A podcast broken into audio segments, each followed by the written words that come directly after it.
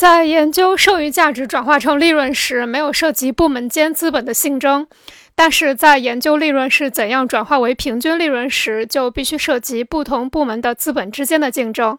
考察不同生产部门因资本有机构成不同和资本周转不同而带来利润率的差别，从这种考察中揭示出资本主义按价值出售所必然产生的实践和理论的矛盾。最终，由于资本在不同生产部门间的自由流动，使利润率趋于平均化。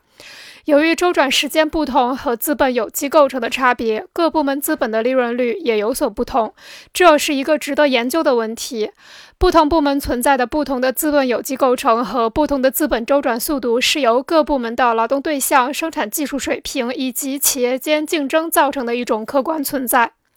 在剩余价值率相同时，不同部门的利润率水平存在着差别。